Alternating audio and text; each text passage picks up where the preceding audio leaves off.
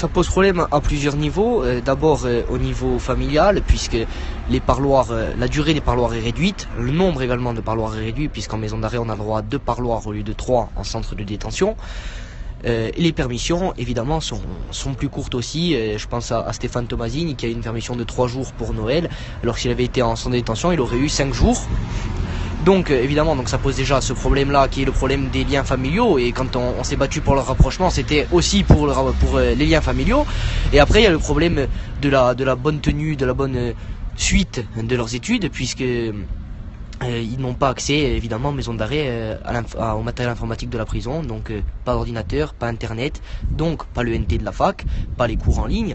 Donc ce sont c'est les familles en fait qui leur qui leur amènent les cours euh, avec euh, euh, la complicité, je dirais, des- de, de certains étudiants qui qui transmettent les cours des filières qui sont suivis par les trois par ces trois ces trois prisonniers politiques.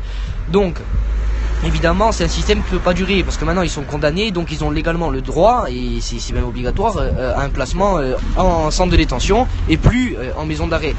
Donc à partir de là, nous on demande simplement à ce que, la, loi soit respectée et qu'ils soient placés en centre de détention pour qu'ils puissent suivre normalement leur cursus. Il y a eu des gros problèmes avec Nicolas euh, l'an dernier, on s'en souvient, pour, euh, euh, la, poursuite de ses études, il a dû faire une grève de la faim. Il faudrait éviter que ça se, reproduise parce que là, euh, c'est quand même un acharnement euh, à leur encontre, encore une fois. hein.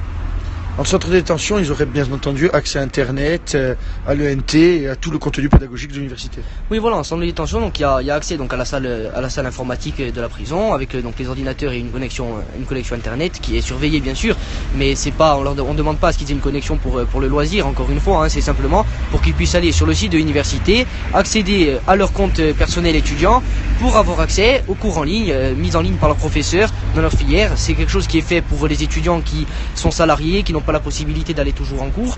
Euh, donc on, voit mal pourquoi ce serait serait pas fait pour eux, puisqu'en plus c'est fait pour de nombreux autres prisonniers euh, et de nombreux autres détenus de la prison de Bord, parce qu'il y a une convention entre la prison et l'université pour ces cours en ligne justement.